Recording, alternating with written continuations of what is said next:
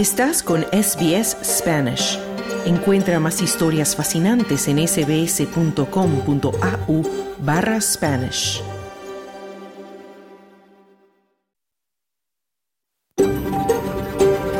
SBS, a world of difference. You're with SBS Spanish on mobile, online and on radio. Estás con SBS en español, en tu móvil, por internet, en tu radio.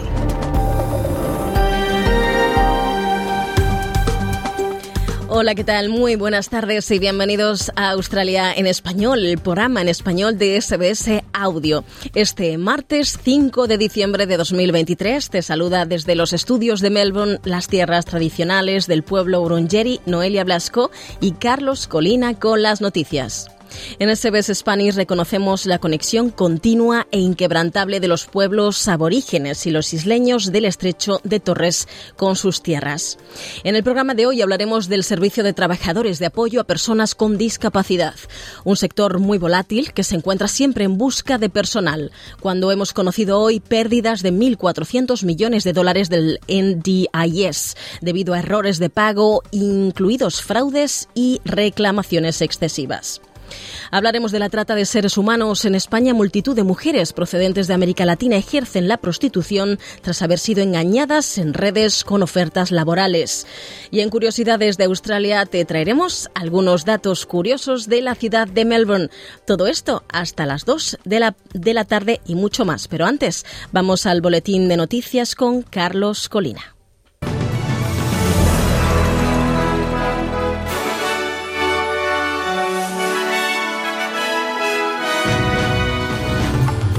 Decenas de tanques israelíes entran en el sur de la franja de Gaza. Dos inmigrantes liberados tras una decisión del Tribunal Superior acusados de presunta reincidencia. El Gabinete Nacional se prepara para intensos debates sobre el NDIS.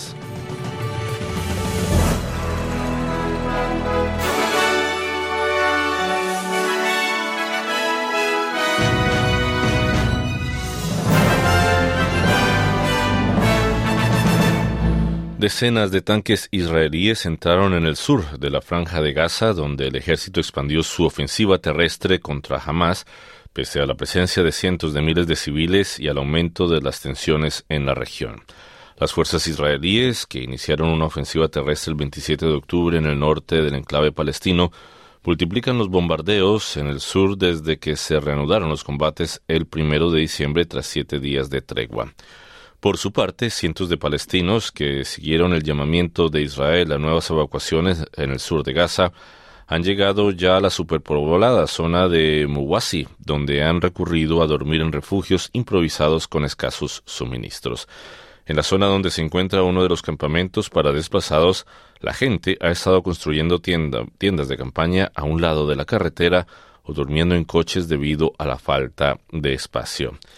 Nesrin Abel Moti, una residente local que se ha quedado sin hogar, afirma que ella y su familia se habían trasladado del norte al sur por su propia seguridad, pero ahora sienten que no tienen a dónde ir.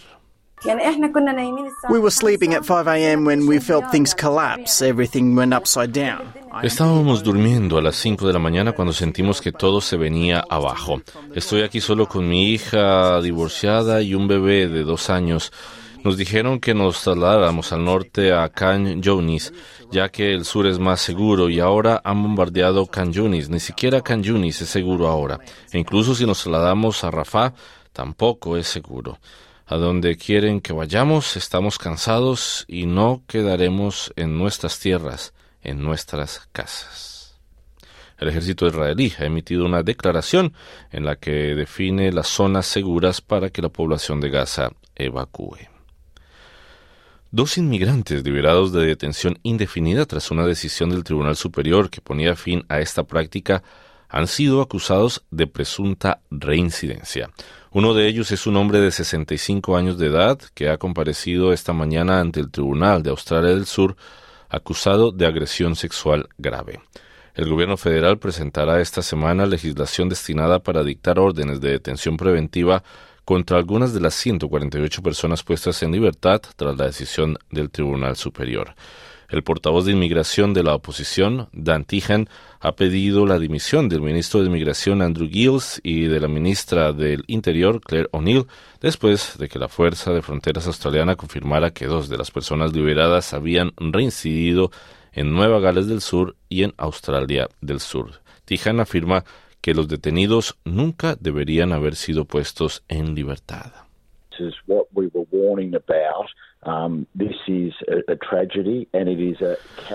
Eso es lo que estábamos advirtiendo. Es una tragedia y un fracaso catastrófico por parte de los dos ministros.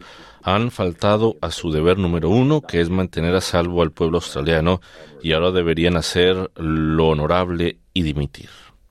El gobierno afirma que las leyes anuladas por el Tribunal Superior fueron creadas por gobiernos de coalición. Westpac dice que ha resuelto un problema que ha dejado a sus clientes sin poder acceder a sus cuentas bancarias en línea. El banco se ha disculpado por la interrupción de la aplicación móvil y del sitio web durante la noche y los usuarios han informado que han podido acceder de nuevo a sus cuentas en torno a las 5 de la mañana de hoy. En un comunicado publicado en la plataforma de redes sociales X ayer lunes 4 de diciembre por la tarde, Westpac informó de esta que estaba trabajando para reparar sus servicios que dejaron de estar disponibles tras una actualización tecnológica rutinaria. Los clientes habían publicado anteriormente para decir que no podían ver sus cuentas después de iniciar sesión en la aplicación móvil del banco. Es probable que los prestatarios se ahorren otra subida de los tipos de interés en vísperas de Navidad. Un mes de aplazamiento de las hipotecas será bien recibido por los trabajadores que han registrado un fuerte aumento de la angustia financiera, según un estudio de Suicide Prevention Australia. Se espera que el Banco de la Reserva de Australia mantenga a la espera tras un dato de inflación mensual sorprendentemente débil. La inflación general creció un 4,% en octubre frente al 5,6 de septiembre. Según una encuesta realizada por Reuters la semana pasada, 28 de 30 economistas esperan que el Banco Central mantenga el tipo de interés oficial en el 4,35%. Los cuatro grandes bancos australianos estaban entre los partidarios de no hacer cambios. El gobierno federal se prepara para un enfrentamiento con los estados en torno a la financiación del Plan Nacional de Seguro de Discapacidad, conocido como NDIS por sus siglas en inglés, que se debatirá mañana miércoles en el Consejo Nacional de Ministros. El ministro del NDIS, Bill Shorten, presentará esta semana un informe sobre el plan que costará más de 50 mil millones de dólares el año que viene.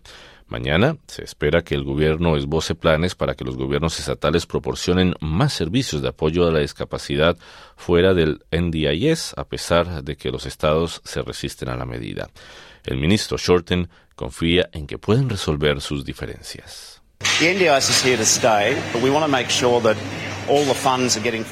El NDIS está aquí para quedarse, pero queremos asegurarnos de que todos los fondos llegan a las personas para las que fue diseñado. Queremos que sea una experiencia más humana y menos burocrática. Creo que las personas de buena voluntad en el Estado y en todos los niveles del gobierno pueden trabajar juntos en esto, así que sigo siendo tranquilamente positivo de que algunos de los cambios que deben hacerse se harán.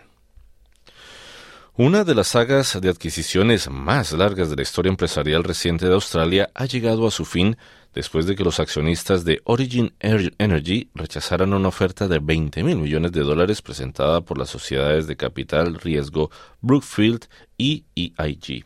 Alrededor del 69% de los accionistas votaron a favor de la propuesta el lunes 4 de diciembre, por debajo del umbral del 75% necesario para que la operación siguiera adelante.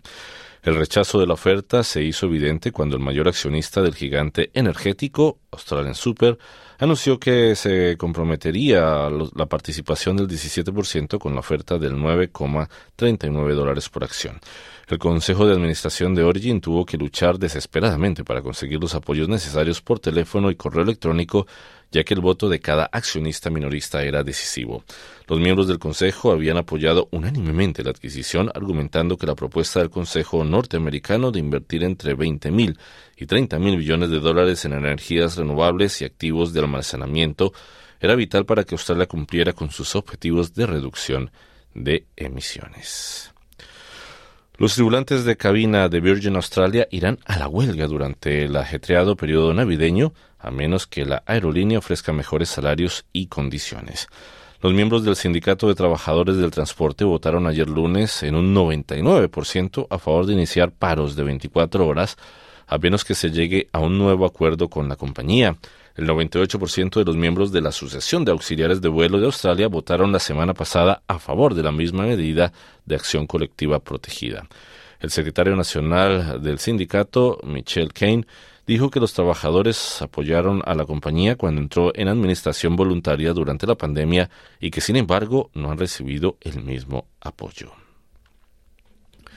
Equipos de rescate indonesios han confirmado que han localizado a los restos de 11 escaladores tras la erupción del volcán Marapi en Sumatra Occidental. Al parecer, 75 escaladores se encontraban en la zona en el momento de la erupción. Se habrían encontrado tres supervivientes junto a los 11 fallecidos. El jefe de la agencia local de búsqueda y rescate, Abdul Malik, afirma que las labores de rescate para encontrar a más desaparecidos se han suspendido temporalmente por motivos de seguridad.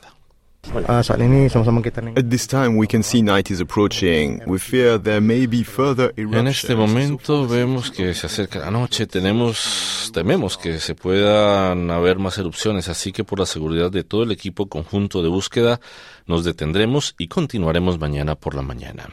Tras la erupción del volcán de dos kilómetros de altura, las autoridades elevaron la alerta a segundo nivel más alto y prohibieron a los residentes acercarse a menos de tres kilómetros del cráter.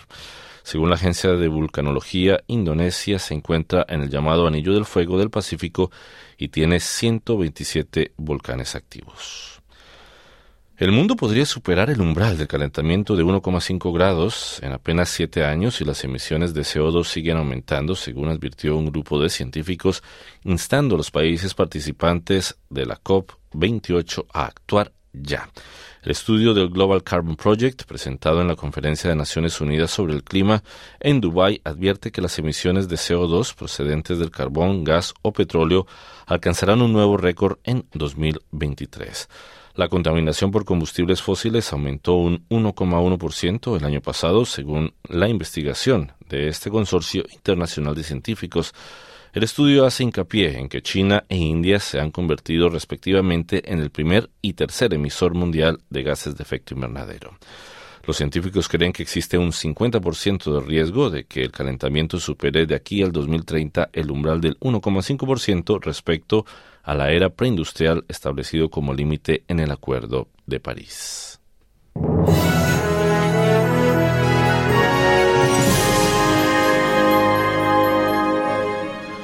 Pronóstico del tiempo para el día de hoy. Sydney presenta una temperatura máxima de 28 grados centígrados y soleado. Melbourne 27 grados y mayormente soleado. Brisbane 30 grados, parcialmente nublado. Perth 29 grados, mayormente soleado. Adelaida 29 grados, parcialmente nublado. Hobart 28 grados, parcialmente nublado.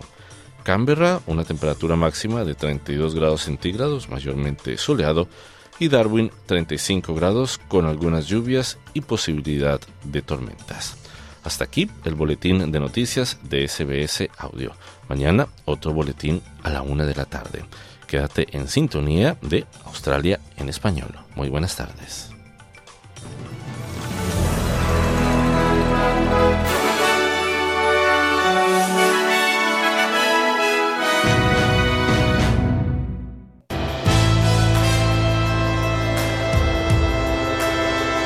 Bienvenidos.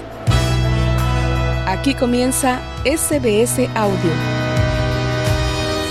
Australia en español.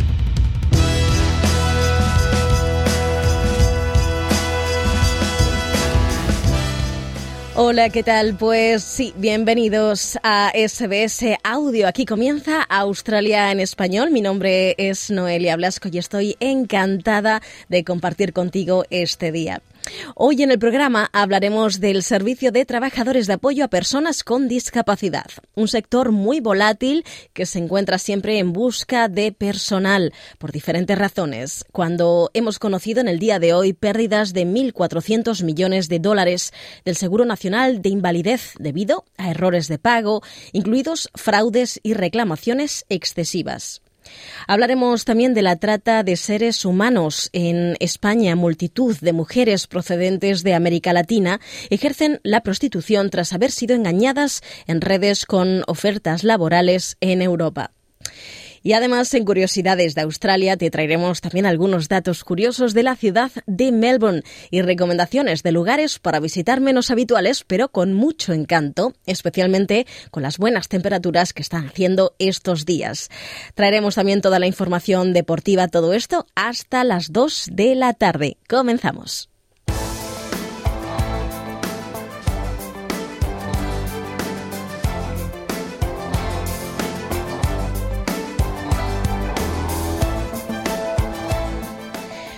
Hoy se ha dado a conocer las pérdidas de 1.400 millones de dólares del Seguro Nacional de Invalidez debido a errores de pago, incluidos fraudes y reclamaciones excesivas, lo que supone multiplicar por cinco la cifra de hace dos años.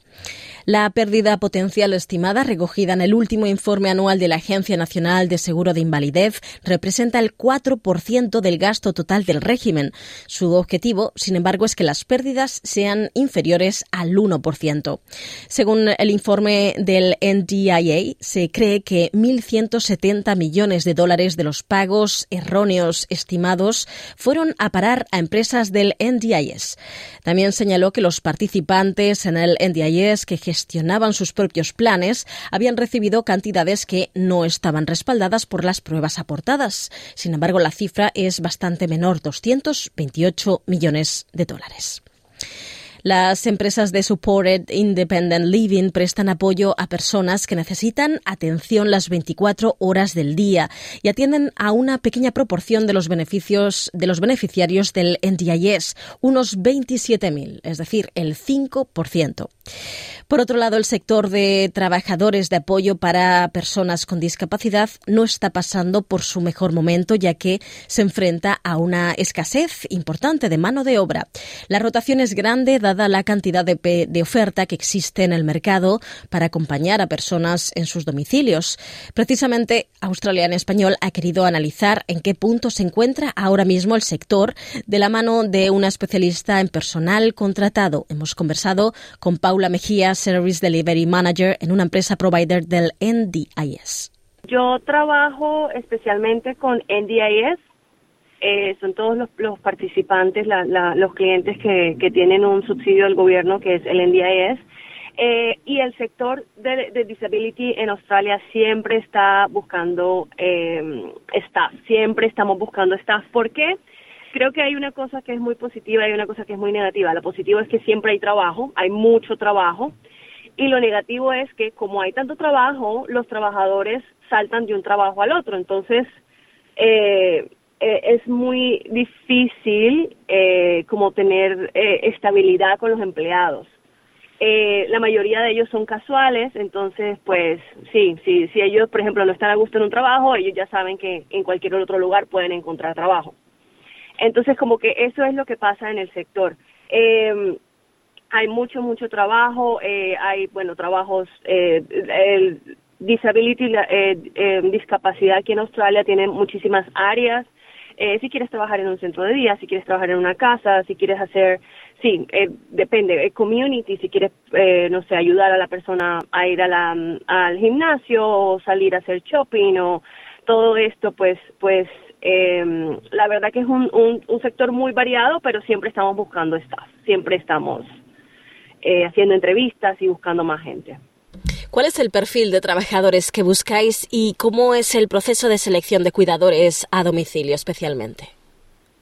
Eh, bueno, eh, varía, depende de la empresa, eh, pero lo mínimo, el mínimo requerimiento es el NDA es Working Screening Check, si, es, si vas a trabajar con, una, con un participante, con una persona que tenga, que sea del NDIS, eh, Police Check, Working with Children y lo mínimo que nosotros eh, pedimos, por ejemplo, es eh, Certificate for Disability or Individual Support. Um, sí, yo creo que eso es lo básico, como un certificado en discapacidad o certificado en, en individual support o alguna algún entrenamiento que hayan tenido, algún certificado, obviamente eh, que sea validado por el gobierno eh, que estas personas hayan tenido. No necesariamente tiene que ser una profesión o un bachelor, eh, pero sí ese es el mínimo el mínimo requirement que, que pedimos eh, sobre todo porque explica mucho acerca de eh, manual handling eh, lo que son transferencias de cama de, de la silla de ruedas eh, los cuidados que hay que tener sí esos son los los los requerimientos más básicos.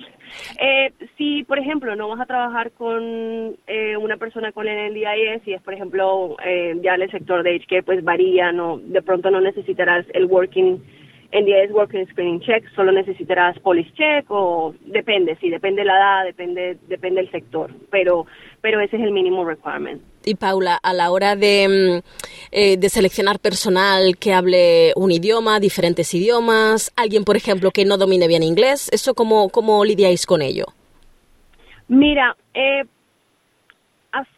es un sector muy variado, eh, sector muy variado. Eh, tiene que la persona tiene que hablar bien inglés, o sea, tiene que tiene que ser una persona que entienda porque eh, bueno, si no hablas inglés para para la persona con discapacidad es mucho más difícil.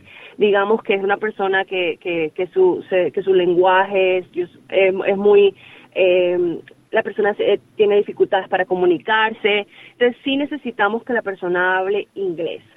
Eh, en muchas ocasiones, por ejemplo, si te toca un participante que es non-verbal, pues bueno, ¿sí me entiendes? Pero, pero, pero sí, sí es básico que tengan inglés. Eh, hay gente que viene con mucha experiencia de otros países y es excelente, que tiene muchos backgrounds, que no sé, que la persona es, por ejemplo, enfermera en, en la India o es, no sé, doctor en África.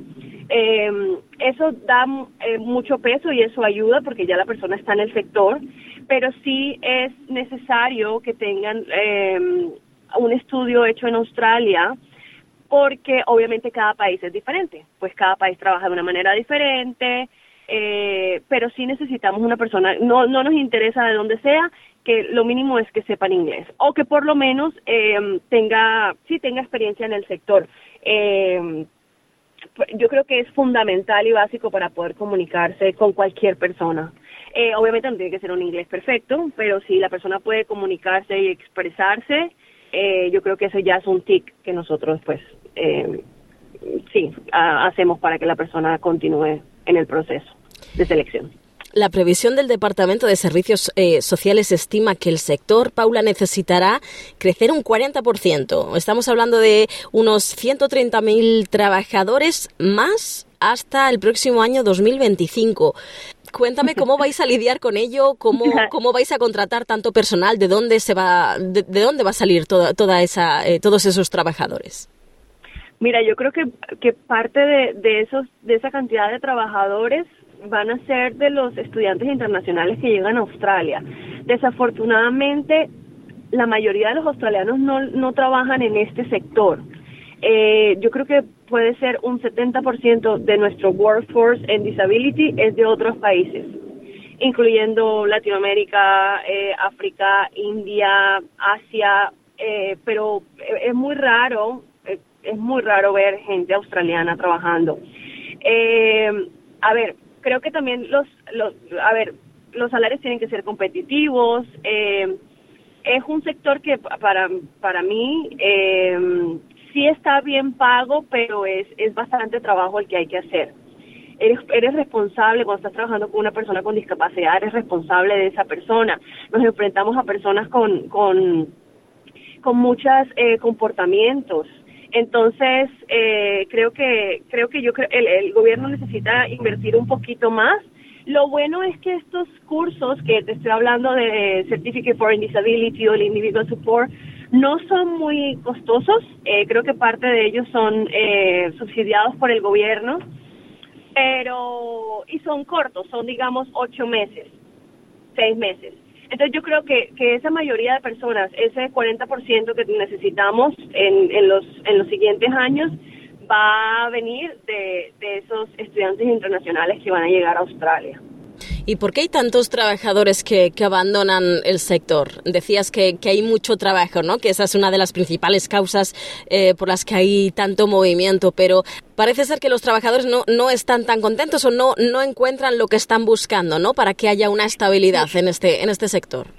Mira, yo también creo que, que parte de eso es que, que, muchos de los estudiantes internacionales o muchas de las personas que vienen de otros países eh, entran a este sector porque es fácil de entrar. A ver, te digo, es fácil de entrar porque eh, solamente con un certificado o no tienes que hacer un bachelor ni nada puedes aplicar a un trabajo.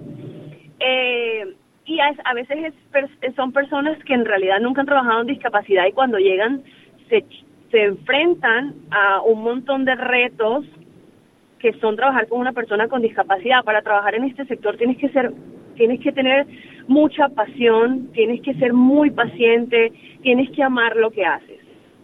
Entonces, si alguien viene como a explorar, ah, bueno, voy a trabajar en discapacidad porque, bueno, eh, no sé, o me conviene con la visa porque soy un estudiante internacional y voy a aplicar a esto, o porque, bueno, voy a probar, pagan bien, voy a probar a ver qué tal. Eh, se dan cuenta de que, que, que, es, que es un trabajo, no, no estoy diciendo que sea difícil, pero es un trabajo que tiene muchos retos. Eh, no todo el mundo eh, está dispuesto a cambiar un pañal, no todo el mundo está dispuesto a, a darle de comer a una persona, de ensuciarse, de eh, enfrentarse a alguien que te está gritando, que te está intentando pegar.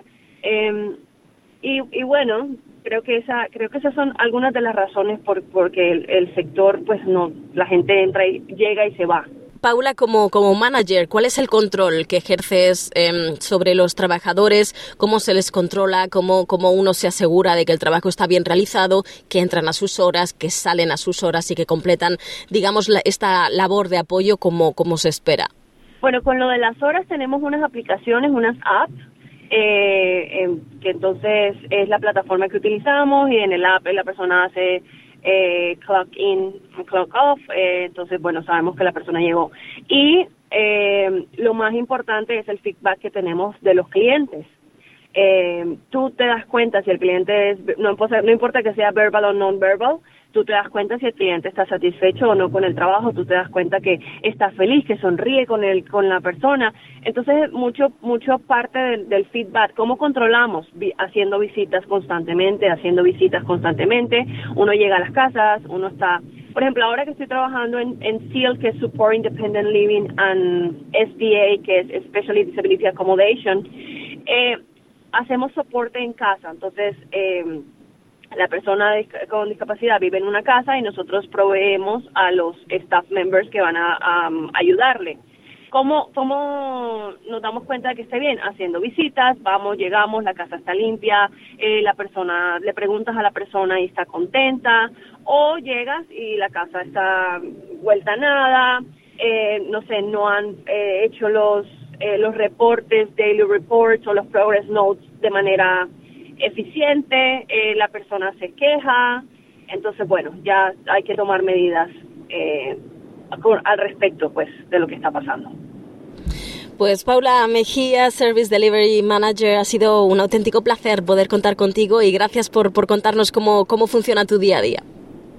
Muchísimas gracias, Noelia. Creo que, que creo que hay que hacerle un poco más de, eh, creo que hacerle un poco más visible, porque es una labor muy linda, pero desafortunadamente creo que no tenemos eh, el apoyo o, o, la visibilidad que necesitamos.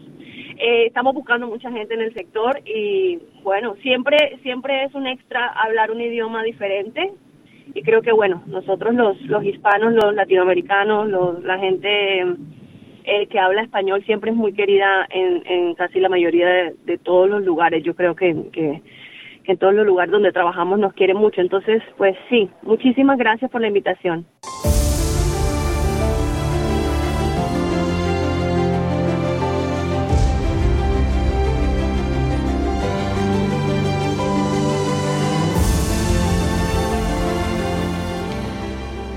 Hablamos ahora de la trata de seres humanos. Paraguayas, colombianas, peruanas, entre otras nacionalidades, son obligadas en España a ejercer la prostitución en casas 24 horas al día.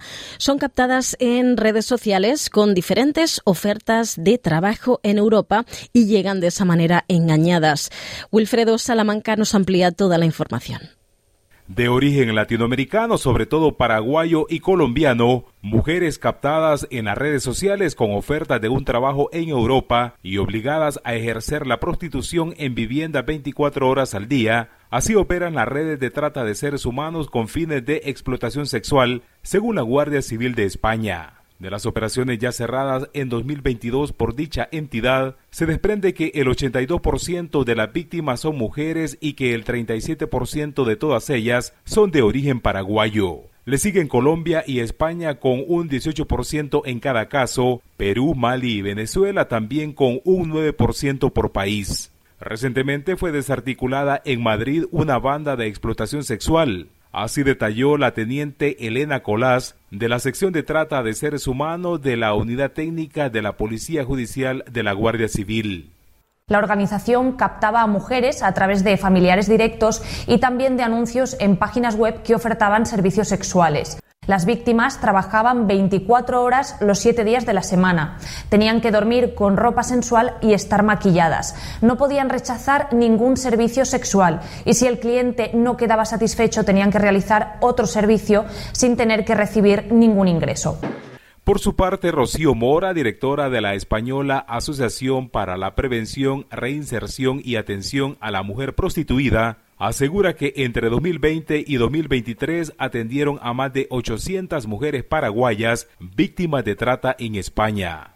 Siempre es importante visitar el origen de aquellas personas y aquellas mujeres que sufren la trata con fines de explotación sexual. Según Beatriz Sánchez, fiscal de la Sala de Trata y Extranjería de España, desde 2018 han sido detectadas más de 2.000 víctimas potenciales de explotación sexual y 8 personas han sido condenadas.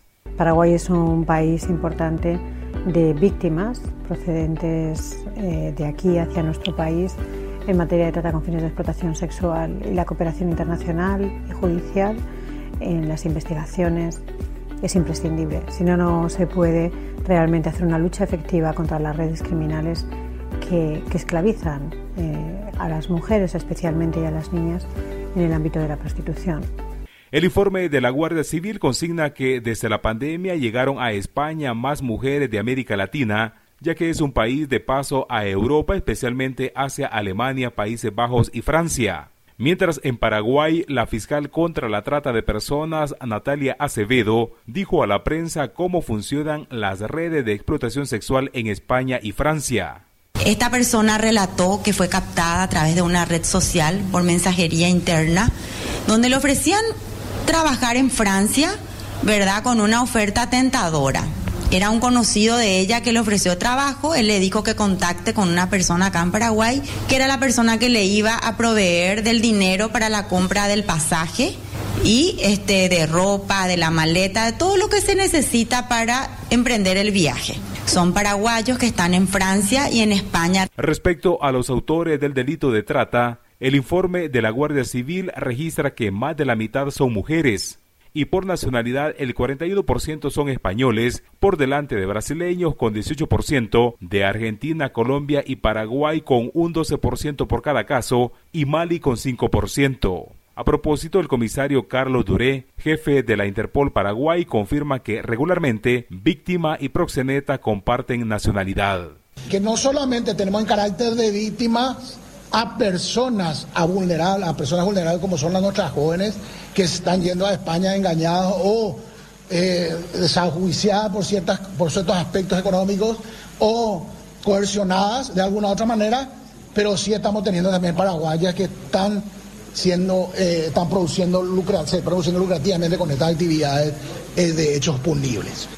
En este sentido, la colombiana Viviana Andrea Vallejo Gutiérrez figuraba en la lista de los 10 más buscados por la Policía Nacional de España y Europol por liderar una de las organizaciones más crueles del continente europeo. Fue detenida en Ecuador por supuestos delitos de trata de seres humanos con fines sexuales, tráfico de drogas y blanqueo de capitales, según el mayor Jorge Lizarazo, investigador de la Interpol en Colombia captaba mujeres colombianas de bajos recursos, eh, ofreciéndoles incentivos eh, monetarios en euros. Eh, ella le ofrecía inicialmente un pago por 1.500 dólares, 1.500 euros, perdón, en, en, Colombia para poder incentivar con mentiras. Según la organización Amnistía Internacional, a nivel global, el 99% de las víctimas detectadas en trata con fines de explotación sexual son mujeres y niñas, los niños y niñas suponen un 25% del total de las víctimas. Para SBC Audio informó Wilfredo Salamanca.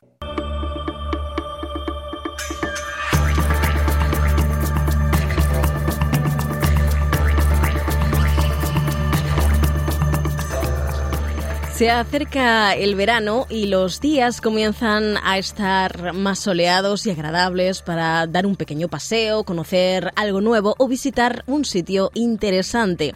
En Curiosidades de Australia te vamos a contar algunos datos curiosos de la ciudad de Melbourne y te ofrecemos recomendaciones de lugares para visitar que no son habituales en cualquier paseo turístico o que guardan una historia curiosa detrás. En este pequeño paseo virtual por la capital de Victoria conoceremos un poco más de historia, de cultura deportiva, de vida silvestre y de lugares icónicos. Claudio, cuéntanos de estos datos interesantes de nuestra ciudad. Hola Noelia y hola bueno a los auditores y sí, hoy en Curiosidades de Australia vamos a enfocarnos en la ciudad de Melbourne y no vamos a contar los típicos datos que todos saben, aunque bueno hay que hablar de ciertas cosas como todo el mundo sabe que es la capital de Victoria y que fue fundada así por los colonos británicos en 1803 porque era parte de la colonia penal de Nueva Gales del Sur. Sin embargo, lo que no todo el mundo sabe, yo sé que tú lo sabes Noelia, es cómo se llamaba Melbourne al principio, ¿no? Se llamaba, tenía que ver con Batman. Sí, claro, Batmania, ¿no? Y, no porque la fundó Batman, sino porque, y tampoco era una ciudad gótica, ¿no? Sino porque John Batman, ¿no? Que era un colono venido de Vance Demonland o Tasmania, habría negociado por primera vez en 1835 la adquisición de tierras de la actual Melbourne con ocho elders o ancianos sabios del pueblo Gurungeri para fundar la ciudad de Melbourne, Batmania, en la ribera norte del, del río Yarra. Y es por eso que se llamó por, durante dos años Batmania, ¿no? En honor a John Batman. Y anteriormente a que llegaran los colones, los colonos, perdón, eso sí, el centro actual de la ciudad era conocido como Narm. Yo sé que algunos ya han visto, ¿no? Que ahora cada vez está más de moda, ¿no? O, se utiliza más utilizar esta denominación para Melbourne, Narm.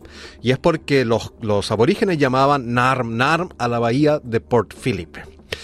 Y otra cosa curiosa que no todo el mundo sabe de Melbourne y Victoria en general es que desde 1851 esta ciudad, vivió una gran fiebre del oro, lo que hizo que Melbourne creciera rápidamente en población y también en riqueza, al punto que se dice ¿no? que entre 1850 y hasta el fin del siglo, Melbourne fue considerada, si no la más, una de las ciudades más ricas del mundo.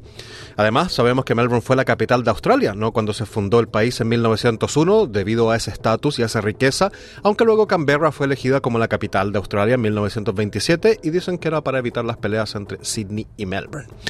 En estos tiempos, eh, perdón, en los tiempos de la, del Gold Rush o de la fiebre del oro, en Melbourne se construyeron bastantes edificios icónicos, ¿no? Como la Casa del Parlamento, la Casa del Tesoro, el Melbourne Jail, la Universidad de Melbourne, la Iglesia de St. Patrick, la de St. Paul. Y para quienes deseen ver, por ejemplo, los vestigios arquitectónicos de esa riqueza de la fiebre del oro, un buen lugar para admirarlos es la calle Collins, ¿no? aquí en el centro, porque todavía conserva mucha de esa belleza y el esplendor de los mejores años de Melbourne. En ese periodo de la fiebre del oro, también eh, esta ciudad atrajo a muchos trabajadores extranjeros, como la población china, quienes fueron los primeros inmigrantes no blancos ¿no? de Australia, y esta gente se asentó justamente en lo que hoy conocemos como Chinatown, que es otro lugar icónico para visitar en Melbourne, NAR. Y ya que, estamos hablando del esplendor de Melbourne de esas épocas, también les voy a contar un lugar curioso para visitar, si es que les gustan los temas paranormales. Porque existe el Princess Theatre, ¿no? que es un teatro de, de ópera y de diferentes representaciones, que está muy cerca de la Catedral Católica de St. Patrick, en donde supuestamente se sigue apareciendo un fantasma, que es un famoso cantante de ópera llamado Frederick Federici. Y la leyenda cuenta que Federici, que era bastante famoso en esa época, murió en medio de una presentación de la ópera Fausto, en la que justamente interpretaba a Mefistófeles, el diablo, ¿no? que tienta a Fausto. Y dicen que Federici murió antes de terminar la obra, justo cuando había bajado al, bajo el, digamos, el lugar donde estaban los actores, y nadie se dio cuenta, ni siquiera en el público, tampoco sus compañeros de reparto. Los doctores lo declararon muerto mientras seguía la obra, pero sus compañeros y el público dijeron que lo habían visto, que eso era imposible porque eh, Federici había terminado la obra junto a ellos pero tal vez era su espíritu, no sabemos. Y desde entonces Federici dicen que suele aparecerse en el teatro aplaudiendo en las obras que se presentan o caminando por los pasillos oscuros del lugar. Y se puede visitar ese teatro y hacer un tour de fantasmas, pero no está garantizado que puedas ver a Federici. Y para visitar el famoso centro de Melbourne, el CBD, también se puede hacer a pie, obviamente, pero también en uno de los tranvías, que son gratis, ¿no? En el CBD. Y aprovecho con esto para contarles que Melbourne tiene la red de tranvías más extensa fuera de Europa, y es la cuarta más extensa del mundo. Y les había contado que Melbourne surgió, como una colonia penal y debido a eso es interesante, por ejemplo, visitar la vieja cárcel de Melbourne, el Old Melbourne Jail, o también Pentridge.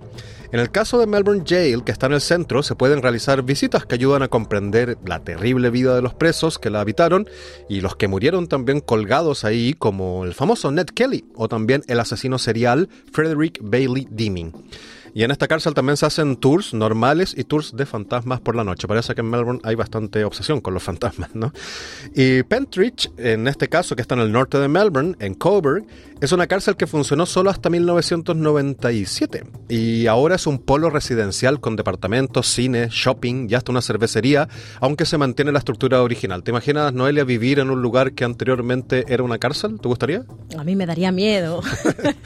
sí. Soy miedosa, soy miedosa. Sí, aparte me imagino todas eh, las emociones ¿no? que se guardan en un lugar como ese. Pero de todas maneras, lo recomiendo mucho porque está bastante interesante y no sé si hay muchos lugares así en el mundo. Pues nos regresamos un poco al centro de Melbourne, donde hay muchísimas cosas más para visitar que no son tan famosas. Por ejemplo, los túneles, ¿no? Hay una red de túneles subterráneos en Melbourne que se construyeron para transportar bienes y que luego fueron ocupados como bunkers en la Segunda Guerra Mundial. Y una opción para visitar estos bunkers, o perdón, estos túneles, se puede hacer desde la antigua Casa del Tesoro. Ahí ah, hay tours, ¿no? Para hacer estos. Y, desde, y ahí muy cerca de la Casa del Tesoro está Fitzroy Garden, donde hay cosas históricas interesantes y, por ejemplo, destaco la casa del capitán James Cook, ¿no? quien fue el primer británico que llegó a las, costas, a las costas australianas y dio paso a la posterior colonización luego de tocar tierra en Botany Bay, el actual Sydney. Lo curioso es que esta casa de Cook, que está en Fitzroy Gardens, es la casa en que el capitán nació en Inglaterra, pero fue reconstruida ladrillo a ladrillo en Melbourne. Em,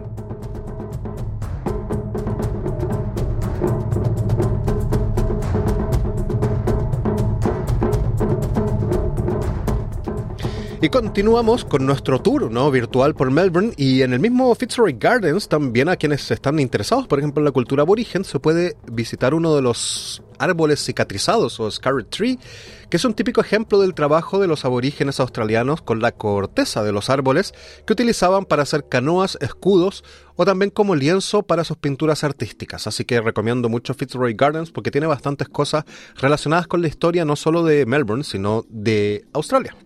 Y si ya están recorriendo mucho y se han cansado y tienen sed, hace mucho calor, hay algunos lugares bastante emblemáticos, por ejemplo, para detenerse a tomar una cerveza o a comer, como el Maitre Tavern, que es uno de las, mm, los primeros pubs de Melbourne y que todavía se puede ver la construcción histórica original que eh, fue realizada anteriormente a 1850 y es bastante interesante porque es una pequeña casa en, ahí en el medio de muchos edificios modernos, pero que tiene mucha vida y mucho, digamos, eh, se cuenta mucha gente, ¿no? Cada día.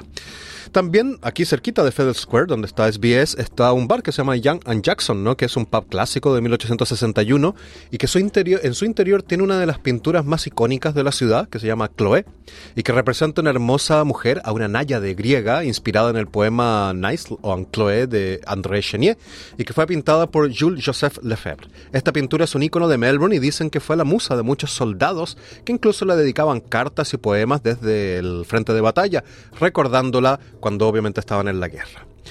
Y otra cosa que yo sé que te gusta mucho a ti, Noelia, es el deporte. Y si vamos a hablar de Melbourne, no podemos dejar de mencionar que esta es la capital deportiva de Australia. La capital, sin, sin lugar a dudas. Además, cuando yo salgo de Australia, siempre me recuerdan que Melbourne es precisamente la ciudad del deporte. Siempre me recuerdan deporte. Sí, mucha gente aquí viene, ¿no? Desde diferentes lugares del mundo para ver, por ejemplo, los Grand Prix de la Fórmula 1, el Abierto de Australia, que viene muy pronto, la famosa carrera, ¿no? El Melbourne Cup, la hípica. Y también, eh, muy cerca de aquí, no tan lejos, fuera de Melbourne, se hace en Phillip Island, ¿no? La MotoGP. Además de que es el lugar del Fury, ¿no? Australian Rules, este deporte que es como una religión, ¿no? Aquí en el, en el sur del país y sobre todo en Victoria. Y muy cerca del centro se puede visitar el Olympic Boulevard, donde se encuentran muchos de estos estadios y recintos deportivos de la ciudad, desde el emblemático Melbourne Cricket Ground, el MCG, que puede albergar a 100.000 espectadores y es el más grande de Australia. También ahí cerca está el Melbourne Park, donde se realiza ¿no? El abierto de tenis y están los míticos también Rod Laver y Margaret Court Arena. Y también está el Amy Park, que es la cancha rectangular que acoge al fútbol y al rugby, y el Olympic Park Stadium, que fue construido en 1856 para las Olimpiadas que se hicieron en esta ciudad. Y si son más fanáticos del motor y quieren conocer el lugar donde se realiza la famosa carrera de Fórmula 1, hay que visitar Albert Park, que es un hermoso parque que tampoco está tan lejos del centro. Y te cuento una cosa curiosa, que dos cosas curiosas, que por ejemplo se puede visitar en tu propio auto o en bicicleta y puedes recorrer el mismo circuito que corren ¿no? los pilotos profesionales. Y también otra cosa muy curiosa es que es un parque con un lago al interior que tiene unos bellísimos cisnes y mucha vida salvaje. Y parece que ya se acostumbraron a la carrera porque apenas unos días antes de que comienza todo el ajetreo para instalar el circuito, los cisnes vuelan hacia otro lugar, se van por dos semanas, dejan todo el ruido del motor y regresan unos días después del, de que ya se llevan todo y que acaba el ajetreo. Siempre hay, hay mucha polémica justo antes de la carrera, ¿verdad? Para preservar toda la, fauna. No, y es muy ruidoso si se escucha aquí hasta el centro, la verdad, los, los motores de los autos.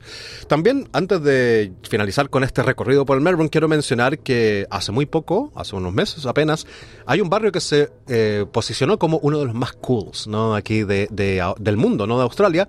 Y está en Melbourne y es Brunswick East, ¿no? Que está al norte de la ciudad y que tiene mucha oferta cultural, gastronómica, comercial, además de un ambiente súper relajado, tolerante e inclusivo. Yo vivo bien cerca de ahí, así que lo recomiendo para ir a pasear, a tomar algo o a comer. Y finalmente, Noelia, voy a finalizar hablando un poco de los animales de Melbourne, muy rápidamente, y no voy a mencionar ni el zoológico ni Hillsville, que son lugares donde se pueden ver, excelentes lugares donde se puede conocer la fauna de Australia, pero son zoológicos o parques, no, no son muy novedosos. Pero, por ejemplo, si te gustan los possums, ¿no? que aquí hay muchísimos en Melbourne, eh, solamente basta acercarse a cualquiera de los parques, aquí Flagstaff o Fitzroy Gardens, y te, en la noche, y los possum van a acercarse a ti para que les des comida, ¿no? Son bastante eh, curiosos, pero también obviamente saben que la gente... Y si vas con una pequeña manzana todavía se acercarán más, ya son, te lo son muy amigables, son muy amigables con la gente que tiene comida. Y también, bueno, como siempre decimos, aquí esta ciudad es fantástica por sus aves, ¿no? Sus pájaros. Hay uno que ya habíamos hablado en Curiosidades de Australia, el pájaro lira, ¿no? Que es el mejor impostor, imitador de sonidos del mundo y que se puede encontrar en los Dandenong Rangers, aunque no es tan fácil hacerlo, hay que tener paciencia. Y si no, en cualquier lugar, parque de Melbourne, hay muchos eh, aves, aves increíbles como las cacatúas de cresta sulfurada, los Rosella, los Crimson Rosella o también los Eastern Yellow Robin. Y solamente hay que levantar la cabeza y evitar que un magpie te saque un ojo si es que anda en esa época de swapping. Así que eso, y ah, para finalizar, si muy cerca de aquí de Melbourne está Phillip Island también, que tiene la impresionante este Penguin Parade, ¿no? Este desfile de pingüinos pequeños, que son los más pequeños del mundo, que cada tarde llegan en masa a la playa y es un espectáculo bastante impresionante, único en el mundo. Y además en Phillip Island se pueden ver eh, focas, se pueden ver wallabies, se pueden ver canguros e incluso ballenas, ballenas jorobadas cuando están en su época de migración. Así que muchas cosas que hacer en Melbourne en verano o en cualquier época del año. Es que es una ciudad estupenda. Gracias, Claudio, por acompañarnos. No, no hay de qué. Nosotros continuamos porque en breve llegan los deportes.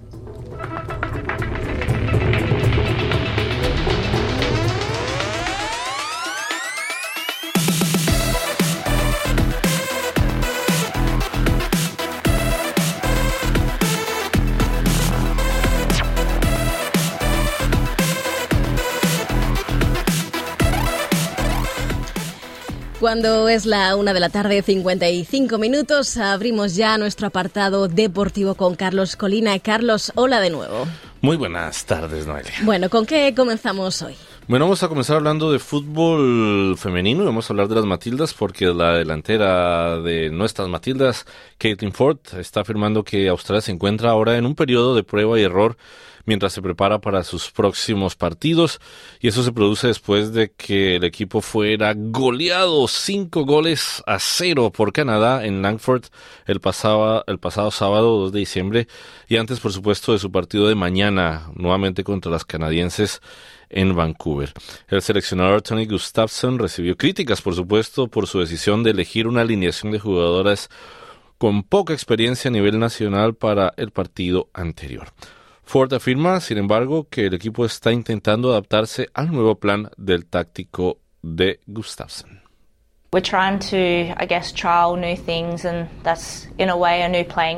Estamos intentando probar cosas nuevas y ese es en cierto modo nuestro estilo de juego y no hemos tenido muchos entrenamientos haciéndolo y mucho menos un partido de competición contra un rival de primera categoría. Y seguimos hablando de fútbol porque dos goles del colombiano Dubán Zapata y otro del paraguayo Antonio Sanabria dieron la victoria de tres goles a cero al Torino ante el Atalanta en el partido que puso fin a la decimocuarta fecha de la Serie italiana. El delantero cafetero de Toros se no se apiadó de su antiguo equipo al que marcó en los minutos 29 y 95 aunque optó por no celebrar sus goles y Tony Sanabria por su parte convirtió un penal para subir el 2 a 0 marcador. Con estos tres puntos el equipo de Turino ocupa el décimo puesto en la tabla con 19 unidades, mientras la DEA dio un paso atrás en sus aspiraciones europeas y queda octavo con un punto más a cuatro puntos de los puestos de Champions que marca la Roma. Y vamos a hablar ahora de tenis, porque el español, Rafa Nadal, cuyo regreso a la competición está previsto a comienzos de enero en Brisbane, casi un año después de haberse alejado de las pistas por lesión, afirma que espera que él no va a esperar nada de cara a la temporada 2004. No obstante, la leyenda del deporte español abrió una puerta a la esperanza y ya que su regreso a las pistas sea algo más que una gira de despedida después de haber anunciado que el 2024 sería su último año en activo, él dice puede haber un futuro no muy lejano en las que cosas puedan cambiar si mantengo la ilusión, el espíritu de trabajo y el físico me responde. El jugador español publicó un breve video en su cuenta de Instagram en el que explica que se ha sentido nervioso al anunciar su plan de volver después de casi un año. Tengo y he tenido miedo. I have been afraid to announce things because in the end it's a year without competing and it's a Me ha dado miedo anunciar cosas porque al final es un año sin competir, es una operación de cadera, pero lo que más me preocupa no es la cadera, es todo lo demás, decía Nadal. Nadal no juega desde su derrota en la segunda ronda del Abierto de Australia el pasado enero y volverá a la competición en el torneo ATP 250 de Brisbane preparatorio para el Gran Slam australiano, según lo anunció el propio tenista el pasado viernes. Y voy a cerrar con una noticia rápidamente, Noelia, de rugby, porque el árbitro inglés Tom Foley decidió dejar de lado su carrera internacional debido al torrente de críticas y de insultos por Internet recibidos después de haber arbitrado en la gran final del Mundial 2023 durante la final de la Copa del Mundo en Francia, ganada por Sudáfrica ante Nueva Zelanda por tan solo un punto, 12 a 11. El 28 de octubre, Tom Foley había oficiado como árbitro de video apoyando al árbitro principal, Wayne Barnes, quien también sufrió acoso en línea tras el encuentro. Desde 2016, Foley arbitró 48 partidos internacionales, 16 de ellos fueron torneos de seis naciones. Pues muchas gracias, Carlos, como siempre. Claro que sí. Pues nosotros ya nos preparamos para despedirnos. Regresaremos mañana a partir de la una de la tarde, como siempre, en Australia en español. Hasta mañana. Dale un like, comparte, comenta. Sigue a SBS Spanish en Facebook.